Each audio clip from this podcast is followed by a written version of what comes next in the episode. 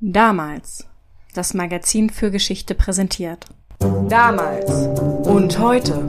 Der Podcast zur Geschichte mit David und Felix. Willkommen an Silvester. Hallo, zehn, neun. Ah, nein, noch nicht, ne? Je nachdem.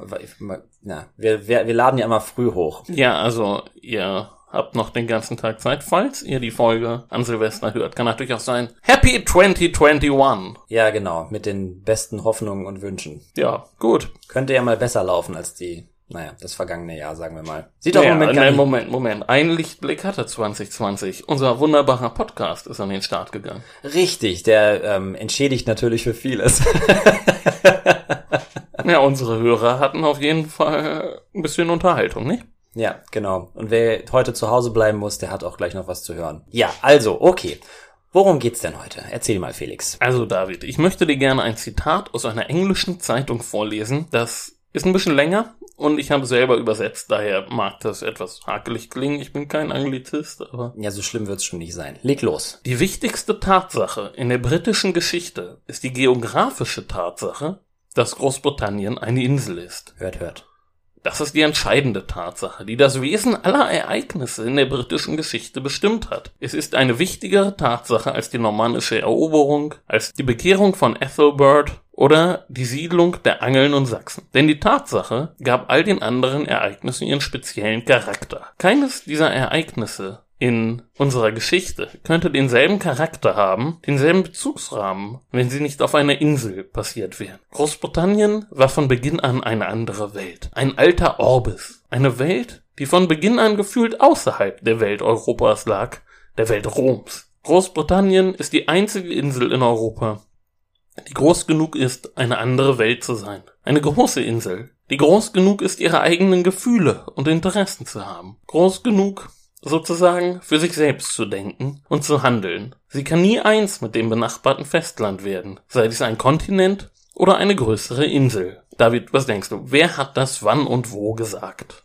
Also, dass die Engländer sich gerne vom Rest, also vom Kontinent abheben, ist ja gute alte Tradition. Ist jetzt natürlich im Brexit-Klima dieser Tage nochmal alles hochgekocht worden. Ich tippe von daher mal auf Boris Johnson oder nein, warte, äh, Nigel Farage, Daily Telegraph 2016. Ja, das könnte man meinen. Passt vor allem auch gut zum Daily Telegraph sowas. Aber es war Augustus Freeman 1882 im Contemporary Review.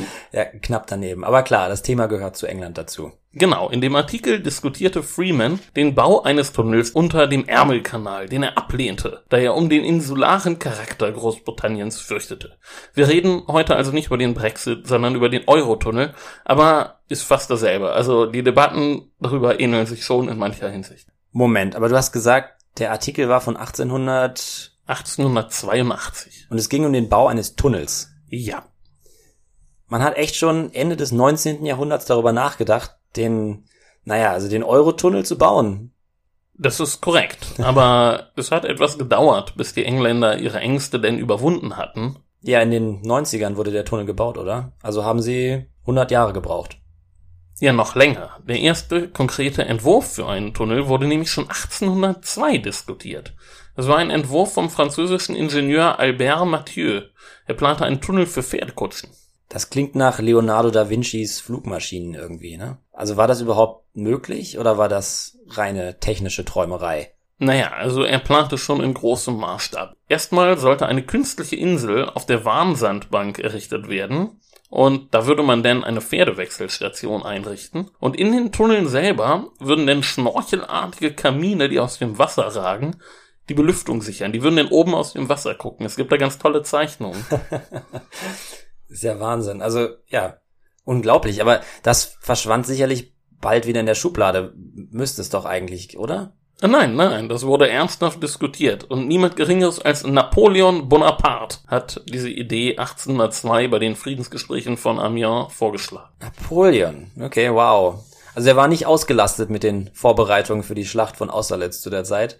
Oder damit in Ägypten Obelisken zu sammeln. Naja, also die politischen Verhältnisse waren tatsächlich etwas äh, unstetig und nicht so ideal für solche Projekte, aber die Idee war in der Welt, ja. Und wenn das passiert, finden sich doch normalerweise auch ein paar Verwirrte, die einen Verein gründen, erfahrungsgemäß. Genau, und irgendwer hat ja immer genug Zeit und Geld, um das anzutreiben. Also heute wäre das Elon Musk.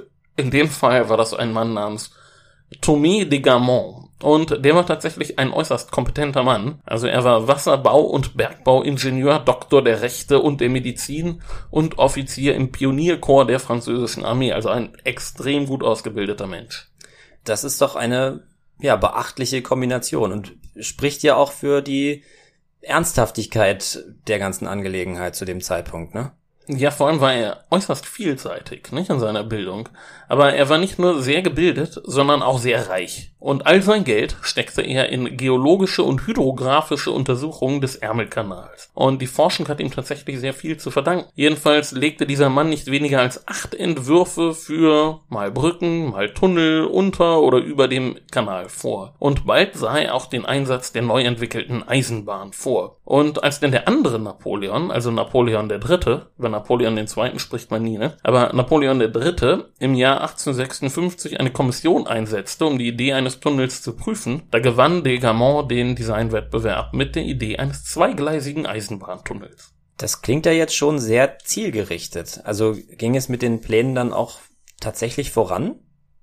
Ja, die bekam nun ein Engländer zu sehen, ein gewisser William Lowe, auch ein sehr kompetenter Mann.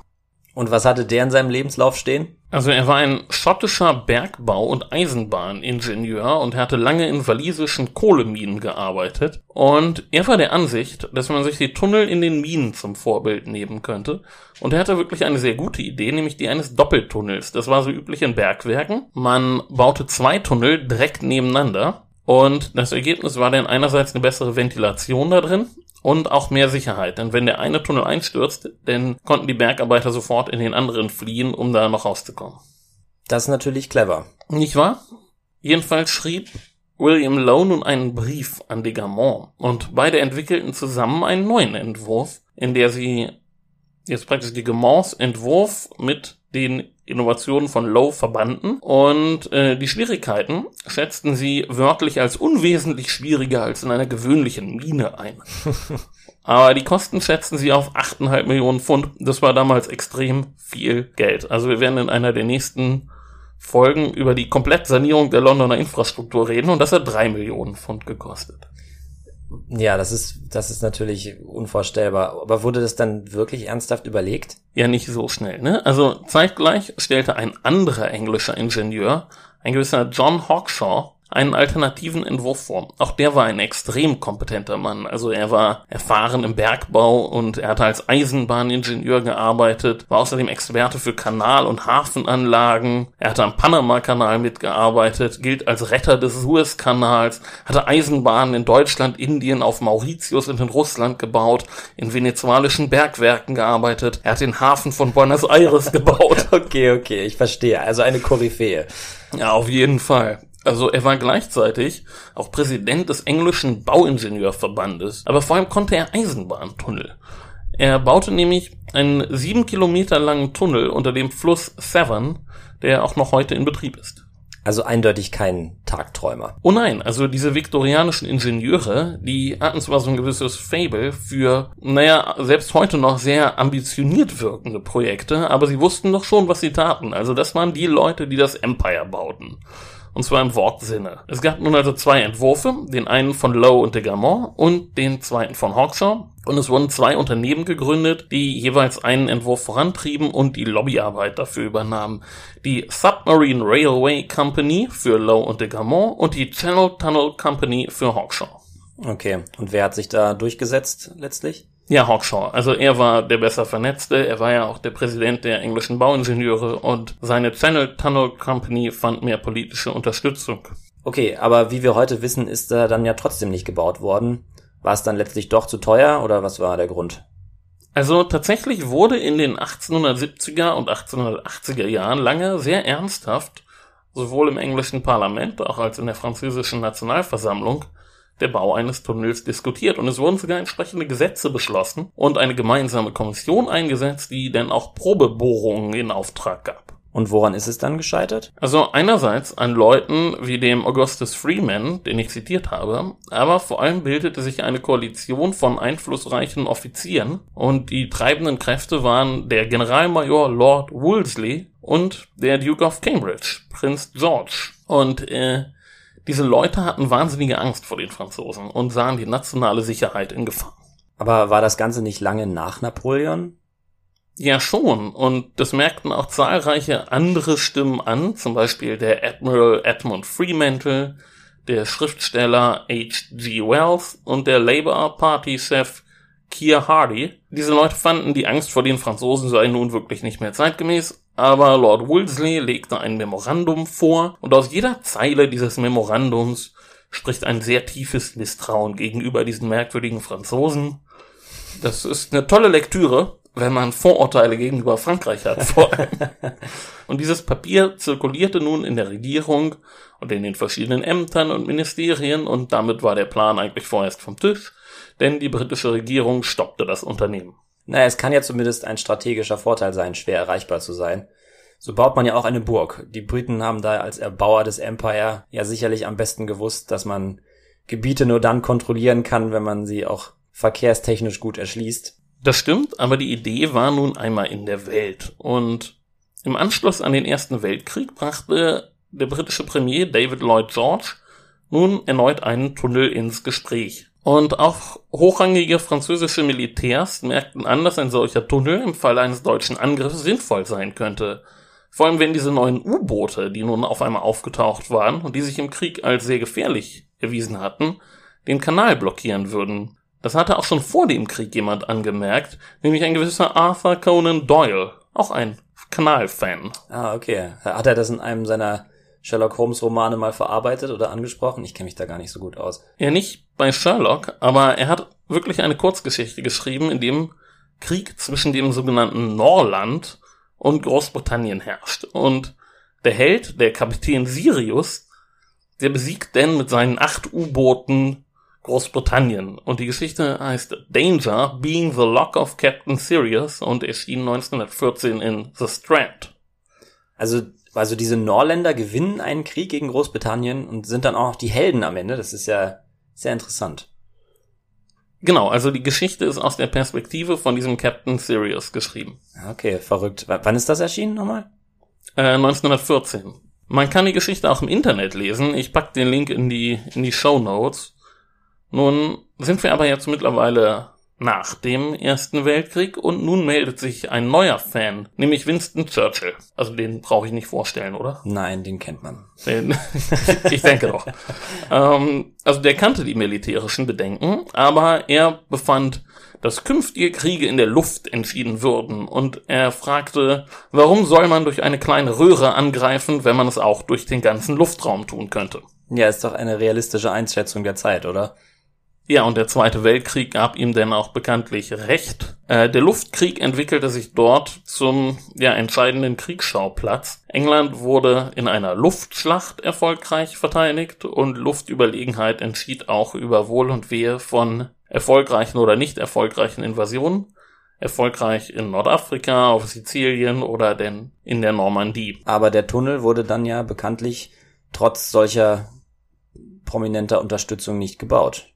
Nein, es überwogen weiterhin erstmal die Skeptiker. Das wurde denn im Krieg zu so einer richtigen Paranoia. Also es kursierten denn teilweise Gerüchte, nachdem Frankreich verloren hatte, dass die Deutschen jetzt schon angefangen hätten zu graben. Woran die aber wahrscheinlich nicht gedacht haben, oder? Nein, nein, also die Nazis hatten eher knappe Ressourcen und verschwendeten die nicht für so einen Blödsinn. Ihre militärische Lageeinschätzung war dann doch auch eher die von Churchill. Also sie bauten eher ihre Luftwaffe aus, als irgendwelche Tunnel zu graben. Hm, Wäre wär aber ein super Plot für ein B-Movie. Also Nazis unterm Ärmelkanal. Ah ja, ja, ja, stimmt. Also wir sollten gleich mal ein Skript machen und äh, irgendeinen so alten Tunnel, in dem wir das drehen können, den finden wir doch, müsste doch gehen. Ja, ganz sicher.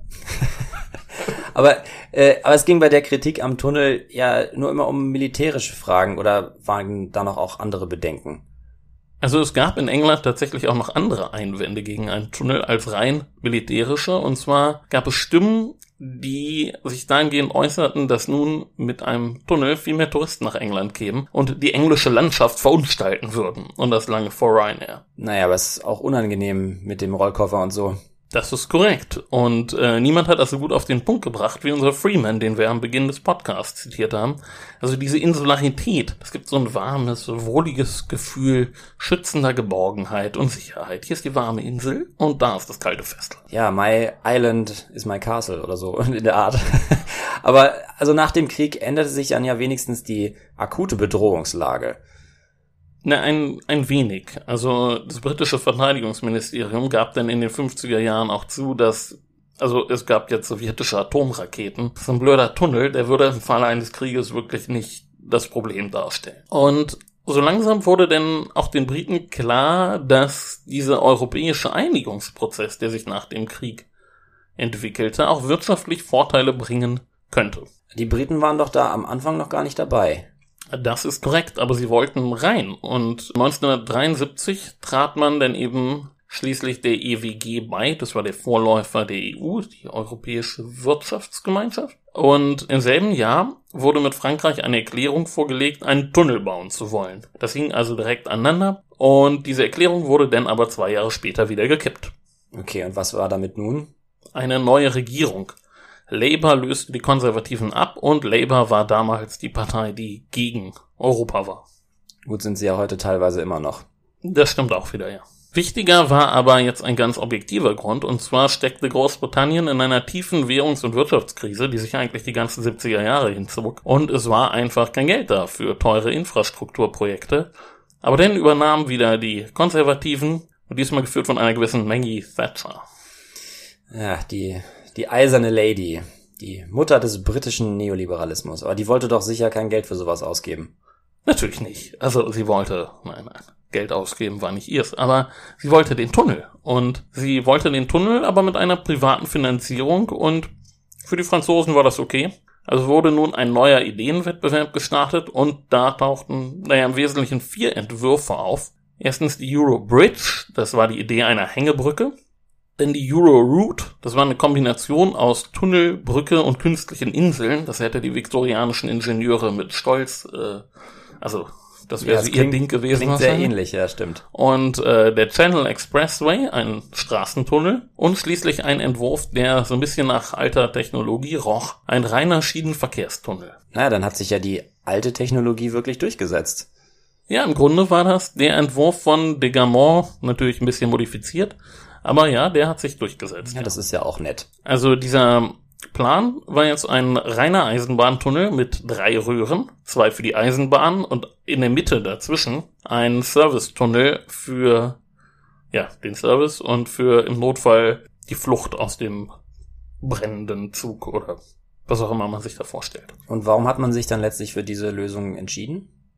Naja, die Entscheidung war schon sehr logisch, wenn man drüber nachdenkt. Also vor allem störten die Bauarbeiten nicht den Schiffsverkehr im Kanal, wie das eine Brücke getan hätte. Die Natur im Kanal wurde nicht gestört. Und es war eine beherrschbare, zuverlässige und relativ sichere Technik, eben alte Technik. Also das war was, ein Tunnel bauen konnte man mittlerweile, Eisenbahn bauen kann man mittlerweile. Von daher war das relativ easy umzusetzen und es war halt damit auch ein relativ billiger Plan. Klar, wir haben ja immer gesagt, Schiffe sind teuer, aber künstliche Inseln sind da eben noch mal ein ganzes Stück teurer. Ja, das, das kann man so sagen, ja. Und, und es gab auch schon diese ganzen Vorarbeiten, denn dieses Loch, was man da in den 1880er Jahren gebohrt hatte, das gab's ja noch. Und man wusste, wie die Erde unter dem Meeresboden aussieht. Die ganzen Erdschichten unter dem Ärmelkanal, das war alles bekannt. Es waren schon längst Probebohrungen gemacht worden. Also man brauchte jetzt nicht mehr ewig zu forschen. Genau, also waren da jetzt keine jahrelangen Vermessungen und so weiter mehr notwendig. Genau, es ging alles wirklich relativ schnell. Anfang 1986 wurde der Bau angekündigt und schon im nächsten Jahr konnten die Bauarbeiten beginnen. Und 1990 trafen sich erstmals beide Enden der Grabung. 1993 war dann der Innenausbau fertig. Der erste Testzug rollte durch den Tunnel und 1994 war dann die feierliche Einweihung mit der Queen und einem Pomp, der dazugehört. Also alles in allem ungefähr acht Jahre zwischen Ankündigung und Fertigstellung. Das ist wirklich bemerkenswert schnell. Das ist sehr zügig, ja. Müssen wir jetzt über den Berliner Flughafen reden? Der acht Jahre nach der geplanten Fertigstellung fertig geworden ist. Ja, da kann man einen Eurotunnel bauen in der Zeit. Und die Arbeiten liefen ohne Probleme ab, also sowohl technischer als auch politischer Art diesmal. Das ging alles recht reibungslos, ja. Also es gab natürlich ein paar Unfälle auf dem Bau, die bleiben nicht aus, aber der Bau war tatsächlich ein Triumph der Technik. 15.000 Arbeiter bauten den längsten Unterseetunnel der Welt. Einen 50 Kilometer langen Tunnel, 40 Meter unter dem Meer. Und als ich die Bohrer, also es wurde von beiden Seiten angefangen zu bohren, als sich die Bohrer trafen, war die Abweichung nur 36,2 Zentimeter. Also extrem präzise. Man hatte so mit zwei Metern gerechnet. Und sie schafften es aber wesentlich genauer. Und die American Society of Civil Engineering erklärte den Bau dann auch sofort zu einem der sieben modernen Weltwunder. Aber es gab doch bestimmt wieder Kritiker, oder es gibt doch immer Kritiker. Na klar, also es gab zum Beispiel Befürchtungen, dass diese fiesen Füchse vom Festland durch den Tunnel kommen und jetzt die Tollwut nach England bringen. Aber wenn man jetzt mal von so einem Blödsinn absieht, dann gab es tatsächlich ein sehr ernstes Problem. Das ist auf jeden Fall ein langer Weg für so einen Fuchs. Aber ja, welche Probleme wären das denn gewesen? Naja, der Tunnel war ja nun privat finanziert worden von der dafür gegründeten Eurotunnel-Gesellschaft. Und er war dann noch sehr teuer geworden. 15 Milliarden Euro. Das war auch teurer, als man geplant hatte. Und nun lastete die Zinslast für die Kredite auf dieser Gesellschaft die die Finanzierung übernommen hatte und die den Tunnel nun auch betreiben sollte. Und bereits nach drei Jahren braucht es eine erste Umschuldung, damit diese Gesellschaft weiterarbeiten konnte. Aber erst nachdem denn eine weitere Umschuldung vorgenommen wurde und ein neues Betreiberunternehmen gegründet worden war, schafft es das Unternehmen dann auch profitabel zu arbeiten. Bist du nicht mal mit dem, mit dem Eurostar gefahren? Weißt du noch, wie teuer das Ticket war? Ah, nein, keine Ahnung. Also ein Ticket für ein Auto, das in den Zug verladen wird, ich habe nachgeguckt, äh, ist ab 60 Pfund zu haben, also One-Way. Was kostet die Fähre von Dover nach Calais? Etwa 90 Pfund. Also ist der Tunnel billiger. Was ist schneller? Naja, also mit der Zeit für die Verladung, je nachdem, also diese Autos werden so in den Zug reingefahren oder halt aufs Boot gefahren. Damit nimmt sich das nicht viel. Also die Verladung dauert ja, nimmt wesentlichen Teil der Zeit in Anspruch. Hm, also ist der Tunnel vor allem billiger. Ja, und bequemer, wenn man zu Seekrankheiten neigt, nicht? Also der Ärmelkanal ist ja auch bekannt dafür, dass es mal ganz schön rau zugehen kann. Und tatsächlich läuft ein großer Teil vor allem des Güterverkehrs durch den Tunnel. Im Jahr 2019 waren das 1,7 Millionen Lkw. 2020 mit Corona keine Ahnung. Und 2021 mit dem Brexit, denn wir werden das sehen. Aber das eigentlich Bemerkenswerte an der Geschichte ist, dass man von der Diskussion aus den 1880er Jahren, also bis zur heutigen Brexit-Debatte, dieses Thema der Angst um die eigene Insularität verfolgen kann. Und diese Angst, dass Großbritannien einfach nur ein Teil Europas wird und seine Identität verliert. Denn es bestand damals und es besteht heute noch dieses Gefühl der Besonderheit, auf einer Insel zu leben. Und sei sie halt eben noch so groß. Ja, und das Misstrauen gegen die Franzosen natürlich auch. Hatten die denn Angst vor den Engländern? Die, die haben ja schließlich auch darüber diskutiert, ob da jetzt ein Tunnel gebaut werden sollte in, den, in der Zeit davor. Ja, komischerweise nicht. Also es hat zumindest nie die Debatte bestimmt. Nein, also und das ist ja auch insofern ein bisschen merkwürdig, als dass immerhin wesentlich häufiger britische Armeen in Frankreich operiert haben, als andersherum. Also als französische Armeen auf der Insel operiert haben. Das letzte Mal ist wirklich lange her. Na, die konnten ja nicht, war ja kein Tunnel da. ja, das, das stimmt vorher. Mit Tunnel wären sie da durchgekommen. Ja, wir werden sehen, wie das sich mit dem Brexit entwickeln wird, denn also Stand heute, wo wir aufnehmen, ist noch keine Lösung in Sicht. Ja, wenn dann alles so chaotisch wird, wie im Moment ja befürchtet wird, wer weiß, vielleicht wird der Tunnel in einem Jahr zugeschüttet oder so.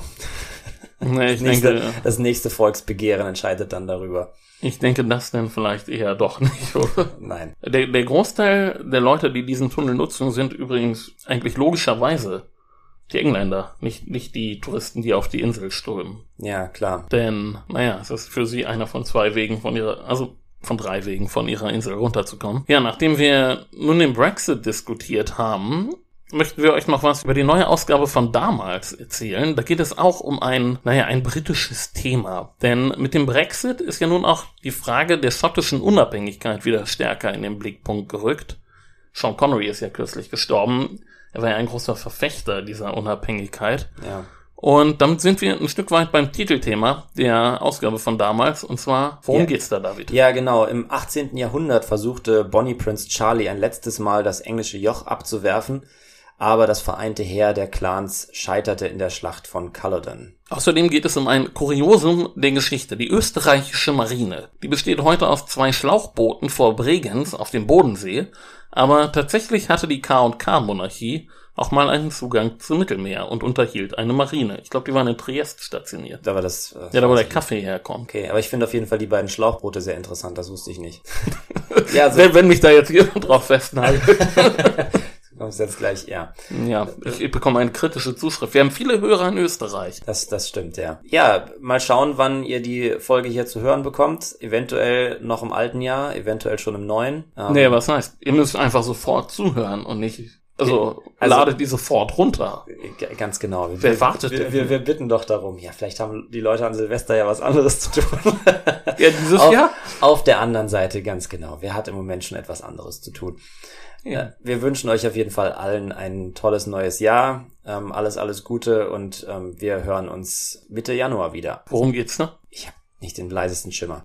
Vielleicht ein Sneak Preview. Wir haben demnächst wieder ein britisches Thema. Vielleicht haben wir dann, na, es ist unwahrscheinlich, dass der Tag dann genauso atmosphärisch neblig ist wie, wie heute, wo wir aufnehmen. Du bringst die Leute völlig durcheinander. Also genau, heute die- ist nicht Silvester. Wir, wir bringen uns ja mit unseren eigenen Zeitsprüngen schon immer durcheinander. Okay. Du hast gerade Zeitsprung gesagt. Oh Gott.